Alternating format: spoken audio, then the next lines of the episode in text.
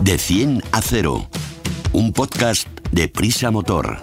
Con Alicia Sornosa y Raúl Romojaro. De 100 a 0 es el primer podcast de Prisa Motor, la plataforma transversal dedicada a la automoción del país, AS, 5 días, SER y Huffington Post. El podcast Cero Emisiones. Súbete con nosotros. Hola a todos, Raúl. ¿Qué Hola, tal? Galicia. Rubén. Hola. Tengo mis R, soy R que R. Hoy nuestro podcast va sobre dos ruedas. Mira, hoy todo con la R. Vamos a empezar a hablar de ellas. Poneros el casco, los guantes, que salimos a toda máquina. Aunque sin hacer ruido. Ya veréis por qué. Más que tecnología, más que eficiencia, más que conducción, más que seguridad, más que un podcast de motor. Dicho esto de salir pitando y en silencio porque vamos a hablar de motos, pero de motos eléctricas. Ya sé que hay más de uno que nos está escuchando que le rechinan los dientes. Bueno, tranquilos, coger aire, respirar, no pasa nada. Mucha gente joven y no tan joven se están decantando por este tipo de movilidad. Primero porque están en todas las ciudades, hay motos de eléctricas de alquiler, y luego porque hay motos eléctricas que están sacando determinadas marcas muy chulas. El año pasado se cerró con 17.103 unidades de, motos eléctricas vendidas, un 32,2% más que el año anterior, que en 2021. Así, el 8,5% de las matriculaciones de los vehículos de dos ruedas correspondió a modelos eléctricos. No os lo imaginabais, ¿verdad? A mí me parecen que son bastantes. Sí, buen dato. Pues mira, según el estudio Motor 2023 del Observatorio CETELEM, uno de cada cuatro consumidores con intención de adquirir una moto en los próximos dos años se van a decantar por una eléctrica. Lo gordo de todo esto, que aquí Rubén, estate atento que la pregunta va para ti, es que nos tenemos que examinar en una moto de gasolina de una moto eléctrica, con lo diferente que es la condición, por lo menos a priori, así en primeras, ¿no? Así de entrada tienes razón que suena un poco contradictorio. La- Eh, las eléctricas para empezar no tienen tanta palanquita. Claro. Pero ¿qué pasa? Pues, pues mira, que lo que tú dices, está creciendo el, el- lo que es eh, el mercado de las motos eléctricas y es cierto que han detectado que mucha gente que está por la movilidad eléctrica pues solo le interesa conducir ese tipo de motos. Entonces era un poco contradictorio esto de tener que hacer un examen con moto de combustión para conducir una eléctrica. Hombre, si fuera al revés, ya te digo que más de uno monta el pollo. Así que, en fin. ¿Qué, qué- qué- qué- qué es lo que van a hacer para que estas, eh, estos exámenes de moto eléctrica no sean iguales que los de moto de combustión? Bueno, el, el examen va a ser igual. Lo que ahora se ha conseguido hacer gracias a Zero Motorcycles y a una, a una autoescuela de Barcelona, se llama la Meva Autoescuela, han conseguido, va- vamos a poner también, a- antes de contarte, gracias a ellos se ha conseguido que se pueda homologar una moto, una moto que además tú conoces bien, porque... Sí, porque con ella hice Con el- la, la gran la ruta gran suiza. ruta por Suiza, eh. 3.000 kilómetros en moto eléctrica, señores, desde Madrid hasta recorrerme toda Suiza y estoy viva.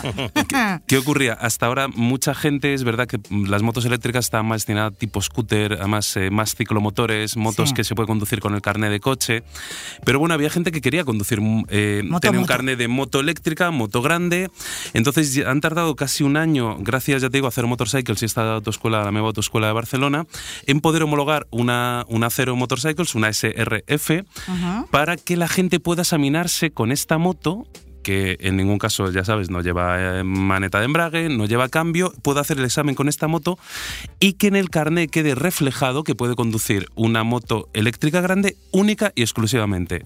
Ajá, esto es como el, el carnet de conducir de automático, que hay gente que se saca solo el automático y lo lleva en el carnet de conducir. Solo puede usted conducir un vehículo automático. Lo Exactamente. pone más cortito, pero, pero Bueno, así.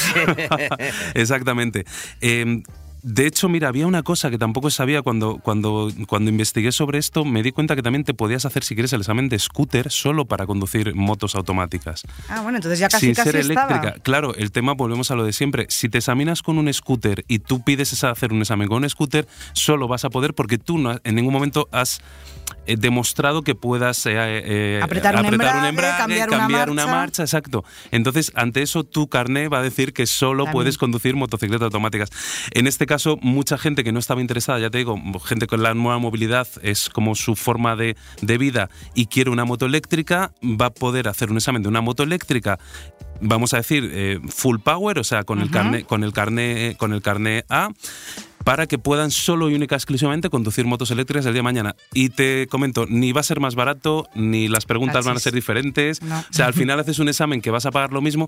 Yo en este caso te digo, opinión personal, y me imagino que ahora me daréis la vuestra, A pero ver. creo que si, aunque tú quieras solo conducir motos eléctricas, eh, yo creo que es mejor hacerlo con una moto normal, vamos a decir, porque el día de mañana, oye, si se te ha pasado un poco la fiebre eléctrica, tienes el acceso al resto de motos, y no de esta manera. si te pillan en una moto de marchas con este carné, te Eh, cae una buena multa, claro, ¿no? porque solo estás-. Es como si no tuvieras carné, efectos Claro. prácticos, Claro. digamos. Entonces ya, para, no enga- para que la gente lo tenga claro, ni va a ser más barato, ni hay preguntas especiales, no hay nada. O sea, vas a hacer el mismo examen, lo Hombre. único que cambia es el vehículo con el que has hecho las prácticas y con el que te vas a, a examinar, claro. Me imagino, porque las normas de circulación son las mismas para el eléctrico que para el que no. Pero yo entiendo, y ahora Raúl, tú nos cuentas qué, qué te parece a ti, yo entiendo que hay gente que le da mucho miedo coger una moto por el tema de las marchas, precisamente el embrague, las marchas, y que sin embargo en una moto eléctrica, no en un scooter, que la moto es más pintona y además estas ceros son bien chulitas, si se examinan para moto eléctrica y luego tienen una moto eléctrica, eh, pues a lo mejor nunca más van a querer conducir una moto con marchas, que como, que como os estoy diciendo, a mucha gente le asusta el tema del embrague y la marcha y las dos manetas y la gente está un poco descoordinada. Sí, eso te iba a decir, ¿no? Que yo creo que al final lo más difícil de eh, nosotros que vamos todos en moto y cualquier persona que lo haga, yo creo que quizá el hecho de, mantener el equilibrio, de, trazar las curvas, de estar muy pendiente de lo que ocurre a tu alrededor, quizá es lo más difícil eh, a la hora de ir en moto. Eh, el tema del embrague y el cambio, eh, como principiante en tus primeros kilómetros, pues quizá te pueda atosigar un poco, pero yo creo que sabemos todos que en, en relativamente un plazo de tiempo corto eso se automatiza, lo, lo, lo haces de forma instintiva casi y no supone ningún problema. Entonces, yo no sé si lo haría, yo creo que no. Limitarte a tener que conducir sin saber qué puede ocurrir en el futuro, una moto sin marchas, pues yo la verdad es que me esforzaría un poquito más, daría alguna clase más y tendría la opción de conducir cualquier moto. Que si luego quiero una eléctrica, pues llevo la eléctrica. Que quiero una de marchas, pues lo puedo hacer y no es excluyente como en el caso contrario, ¿no? Bueno, yo Y- creo que, que hay muchos señores y señoras que lo que van es a coger la moto eléctrica para funcionar por las ciudades sin ir en un scooter.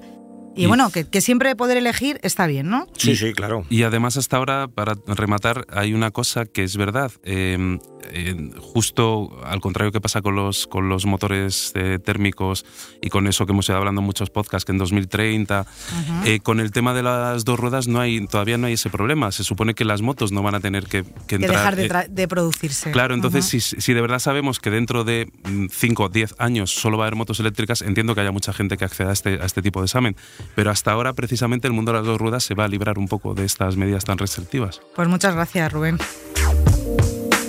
Recordar que tenemos nuestro consultorio no sentimental, sino nuestro consultorio para que nos preguntéis qué tipo de coche o de moto os podéis comprar. ¿Y cómo se hace esto? Pues muy fácil, nos tenéis que mandar a un número de WhatsApp un, mensaje de audio, no hace falta ni que escribáis contándonos pues un poco cómo es vuestra vida, si tenéis muchos hijos, pocos, para qué vais a utilizar este vehículo, moto, coche, nos escribís o nos mandáis un audio al 606 508 666 606 508 666 WhatsApp mm, mensaje de audio de texto contándonos todas estas cosas y os vamos a contestar. En breve nuestro equipo técnico se pone a ello y nos va a dar una respuesta. Os va a contar cuál es el coche que más se adecua a vuestra situación vital y cuál es el que más os conviene comprar. Explicamos fácil lo difícil. Vamos a hablar de otra cosa que muchas veces pienso y me tiene un poco preocupada porque los coches no los utilizamos todos los días, hay muchos que están en el garaje, otros no, pero mm, ¿se puede pagar un seguro?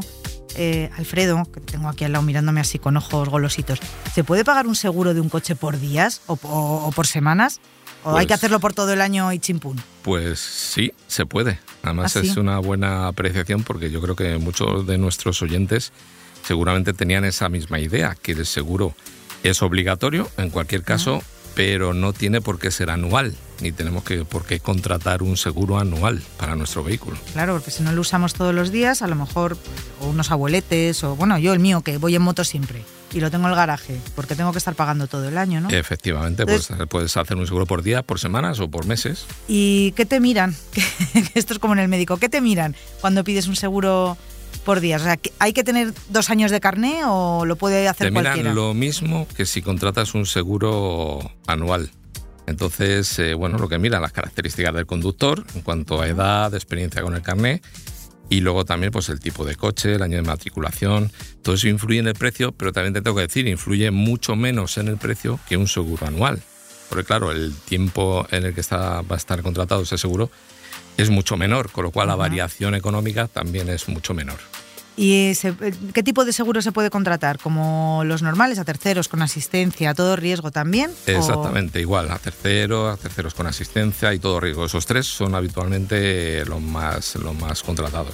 El todo riesgo con franquicia habitualmente también. Claro, porque siempre hay que poner un poquito más, ahí no vaya a ser. Dime más o menos cuánto puede costar sacar un seguro diario. Pues mira, el seguro este obligatorio por día suele estar entre 18 o 22 euros al día.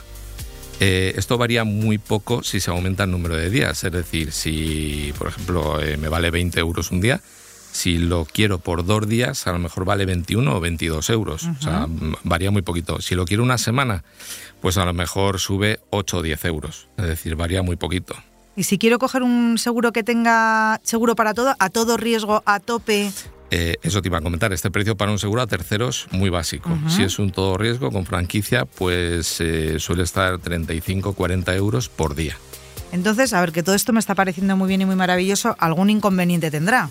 Sí, el principal es el precio, claro. que claro, nos parece muy barato, pero es que 20 euros por día, tú multiplica 20 eh, euros por 365 días que tiene un año y te saldría el coste de este seguro, si fuera pagado día a día, pero de forma anual, pues te saldría por 7.300 euros Madre ese mismo seguro. Pues un seguro normal de promedio, al contrario de lo que está diciendo Alfredo, pues podrían ser 2 euros, 3 euros de un coche de tipo medio diario, y aquí estamos hablando de 20, 25 en el todo riesgo 40. Eh, eso 40, eso es. Y, las compañías de seguro es raro que pierdan. Sí, ¿eh? no, no van a perder nunca, está claro. Pero también hay más inconvenientes. Este es el principal. Sí, este luego suele tener menos coberturas que un seguro anual.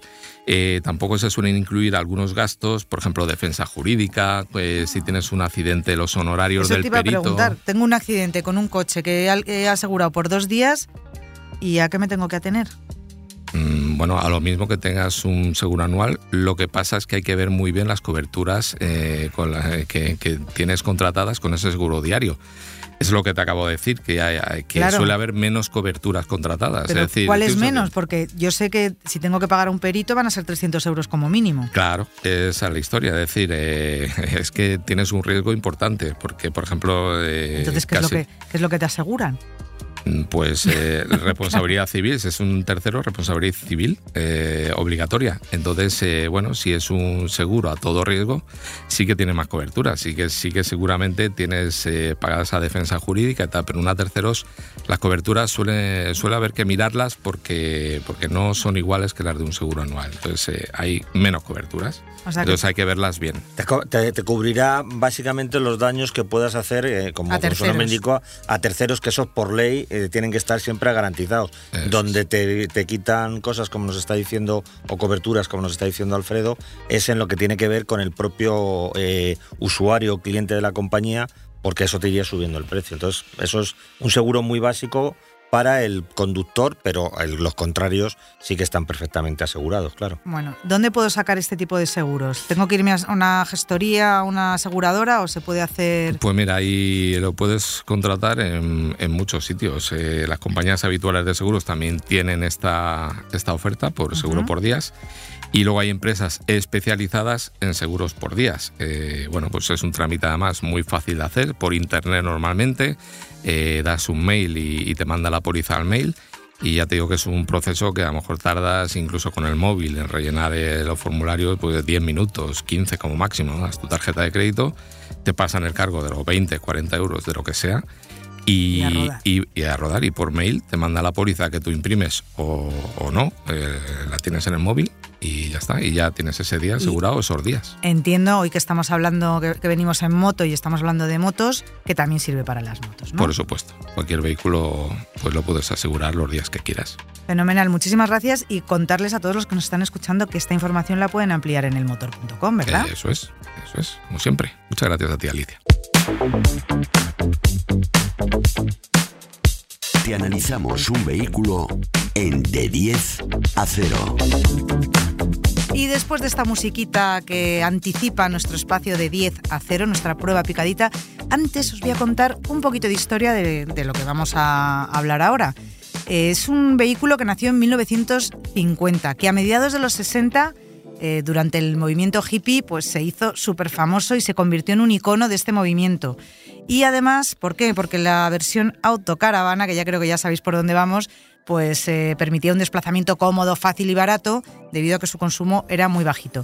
En 1968 se le añade un techo y se denomina Westfalia. Ahí, tacatá, ya se convierte en lo que todos deseamos tener. Esta era la T1. La T2 en 1975, en el que el diseño interior mm, era una, es una curiosidad, era muy gracioso. El, el diseño de los interiores cambia y cada versión llevaba el nombre de una ciudad europea. Y las más lujosas y populares fueron Helsinki y Berlín. Creo que ya sabéis que estamos hablando de una Volkswagen. La T3, que nació del 79 al 92, fue una versión camper que se denominó VW, o sea, Volkswagen T3 Club Joker, y llamada comúnmente como, aquí ya todos vais a saber de qué hablamos, Volkswagen California. Era una furgoneta subfera para muchos apasionados de este deporte. Más adelante, la T4 de 1990 al 2003, el motor pasa a la parte delantera. Tiene mucho más espacio los pasajeros, porque también es una furgoneta de pasajeros, aparte de la famosa camper. Y del 2003 al 2014 se produce la T5 50 años de fabricación, mejoras, motores más potentes y ya de gasolina y diésel. Para 2014 nace la T6, en su versión Carabel, Multivan, Transporter y California, que es la camper auténtica.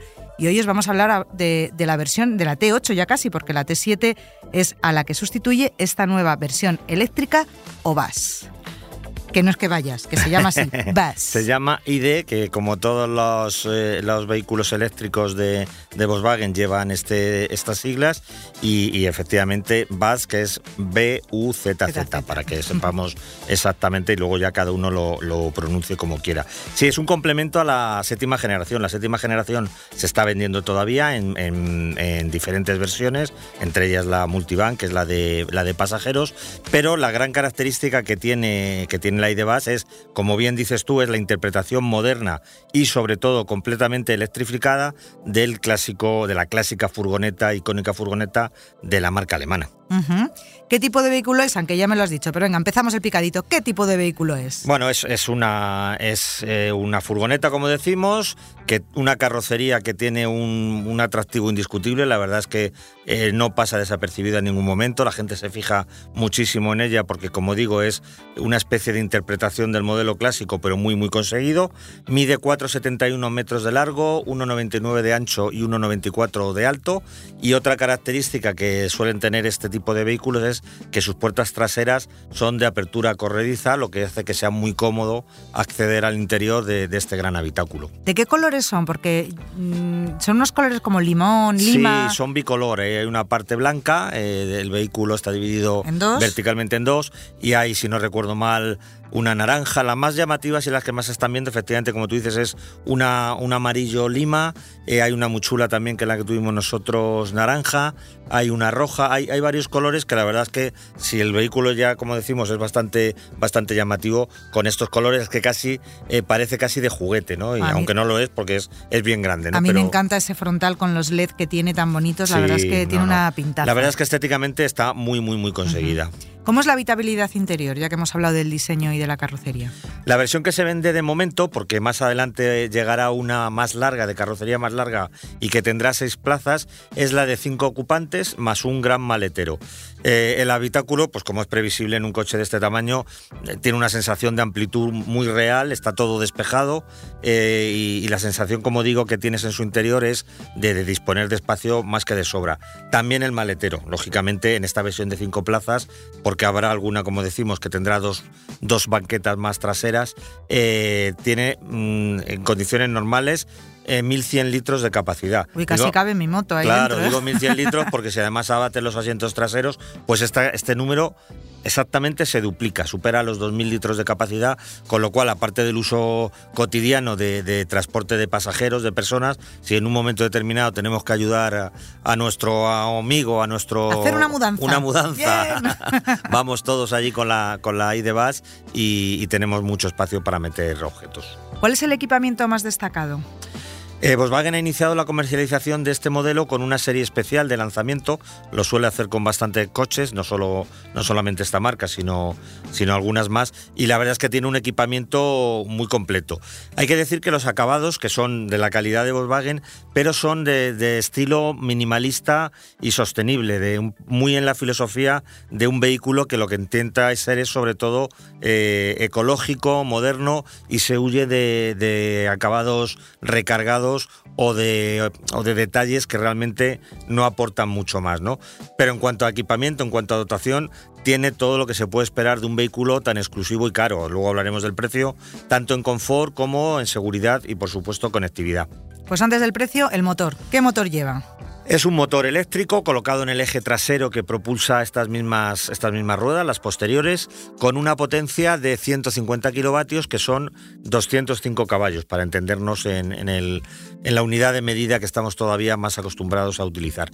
Eh, la energía que alimenta este motor es una batería de 82 eh, kilovatios hora eh, que, realmente en, cuanto a capacidad útil se queda en 77. Lo bueno de esto es que se puede cargar a velocidades de hasta 170 kilovatios en corriente continua, con lo cual si podemos acceder a un cargador de estas características o incluso uno de, de 150 kilovatios que puede ser más común, pues en poco más de media hora tendríamos la batería completamente cargada. Bueno, pues no está nada mal. ¿Cuáles son sus prestaciones y consumos? Pues Volkswagen ha decidido limitar la velocidad eh, de esta furgoneta a 145 kilómetros hora, básicamente porque podría correr más, pero primero no es necesario, es evidente, y segundo, pues un vehículo tan grande y aerodinámicamente, aunque se ha hecho todo lo posible por propia eh, estructura, no puede ser muy aerodinámico, pues el consumo se, se dispararía. Pero de hecho, para que veamos que el motor no es no es escaso, acelera de 0 a 100 km hora en poco más de 10 segundos, que está bastante bien para, para una, una furgoneta. En cuanto al consumo de, energía, eh, la marca ha homologado 20,9 kilovatios hora por cada 100 kilómetros, que se traducirían en una autonomía de 415 kilómetros. En nuestra prueba, ese gasto sí, fue un poquito superior, aunque la verdad es que tampoco exagerado, eh, con un promedio en una conducción mixta, típica, sin excesos, pero tampoco, tampoco yendo a paso de tortuga, el gasto fue de 23 kilovatios hora a los 100 kilómetros.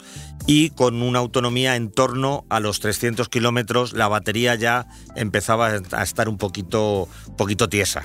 Eh, todo esto, como digo, en una utilización normal, sin, sin grandes aceleraciones, pero a una velocidad, la velocidad de la vía, sin estorbar a otros vehículos, con lo cual yo creo que esos 23 kilovatios es una medida bastante, kilovatios hora, perdón, es una medida bastante aceptable para, para un vehículo de este estilo.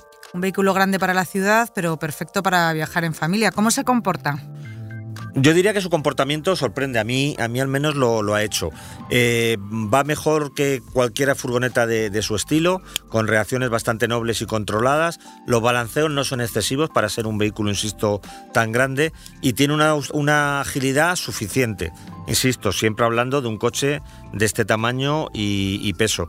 Y luego, mm, yo la verdad, con que me cuesta decirlo y a veces lo digo con la boca pequeña, cada vez me estoy eh, enganchando más a la conducción eléctrica, sobre todo en el día a día. Es decir, cuando buscas un vehículo con sensaciones que sea que transmita emociones, pues yo todavía no, no se la encuentro al vehículo eléctrico. Pero en un uso utilitario, por así decirlo, de ir y venir al trabajo, hacer recados, la compra, salir un día, la verdad es que la sensación de la conducción eléctrica es muy agradable y gratificante, con lo cual yo creo que en este sentido es un vehículo que, puede satisfacer a muchos usuarios. Pues nada, vamos al turrón. ¿Cuánto cuesta esta ID Bus? Pues cuesta una pasta, la verdad, cerca de 64.000 euros. Dicho esto, tampoco es mucho más que, por ejemplo, su, hermana de, de, marca, que sería la Multivan T7 con motorización híbrida enchufable, que es el modelo, digamos, que podría ser equiparable a este. Y además incluso es más barata que, el, que otro de sus rivales directo, en este caso fuera de la del grupo, que sería el Mercedes EQV, que es el, el monovolumen, lo llaman ellos, o furgoneta de pasajeros también 100% eléctrico, que cuesta, me parece recordar, que son como 7, 8 mil euros más. O sea que dentro del que es un dineral, eh, que se lo pueda permitir, tampoco el precio está fuera del mercado, por así decirlo. Y Raúl, ¿para quién va dirigida esta furgoneta o este vehículo grande para llevar personas? Creo que, la definición más acertada es que es un coche especial para gente también muy especial. Usuarios que necesiten mucha habitabilidad, que quieran disfrutar de un estilo único, eh, también exclusivo, sin emisiones y luego también, como estamos diciendo, que tengan el poderío económico para pagar un vehículo que, en mi opinión, además, no puede ser único, porque a la hora de viajar estaríamos eh, muy limitados, bueno, pues con, sabemos, con la, planificación del viaje, paradas para recargar, en fin, yo creo que como coche único para alguien que quiera viajar con él, aparte de usarlo a diario, pues quizá hay que, hay que pensárselo, ¿eh? aunque cada vez va siendo posible viajar más fácilmente con, con coches eléctricos, de momento sigue siendo un reto. Y luego también creo que hay otro perfil importante que es para empresas o profesionales del transporte de pasajeros en la ciudad, eh, pues no sé, un, hotel, por ejemplo, que, quieran exactamente, que quieran distinguirse un poco de lo habitual, que sabemos que este tipo de vehículos siempre los asociamos con furgonetas de colores oscuros, como muy elegantes y muy, pero muy serias, y este coche es todo lo contrario. Quiero decir, si yo tuviera un hotel de estos de moda, moderno, eh, tal, pues el coche le va como un anillo al dedo para llevar a los a los a los perdón, a los clientes, pues a restaurantes o al aeropuerto o las necesidades que haya y sus rivales de mercado, porque me has hablado antes de una Mercedes. Sí, es, es realmente el rival más, más directo, como decimos, es algo más grande, pero cuesta, pues eso, como 7.000 euros más, con lo cual eh, hay, hay, que también que pensárselo, pero también es un magnífico vehículo. Y en el otro extremo estaría un coche que, que, bueno, es bastante diferente a todo lo que estamos hablando, que es del fabricante chino Maxus, que ofrece una furgoneta eléctrica que se llama Eonic es que me, me, salía a decir Ionic, como el coche de Hyundai. pero no. Exactamente. Este es Eonic 5, que cuesta unos 45.000 euros. Lógicamente, eh, pues no tiene nada que ver con estas dos anteriores y en mi opinión eh, la, la IDBAS tiene un rollito y, una estética y una filosofía que se aleja un poco de todo lo demás, con lo cual en ese sentido yo creo que es un vehículo único y no irrepetible, pero sí desde luego que está en un posicionamiento de mercado que muy pocos pueden competir con él. Pues nada, ya lo sabéis, yo recomiendo que os metáis en la página del motor.com y veáis las fotos y el vídeo que hay de esta furgoneta porque la verdad es que es una preciosidad. Muchas gracias Raúl, gracias. Alfredo, que estás ahí. A ti, Alicia. Está pensando si compras una y de vas. Sí, o, irse en moto eléctrica, no sé muy bien. Con ese precio me he quedado. te has quedado pensativo. Te has quedado pensando. si es que desde luego. Bueno, pues hasta aquí los minutos dedicados a la nueva movilidad. No olvidéis que os podéis examinar de moto con o sin embrague de combustión o eléctrica gracias a lo que ha hecho Cero Motorcycle, así como mandarnos un mensaje de voz para que os ayudemos a comprar vuestro siguiente vehículo. Os he dejado el teléfono un poquito antes. Escucharnos en el atasco para que vuestra vida sea más y no olvidéis contárselo a vuestro vecino, que seguro os lo agradecerá.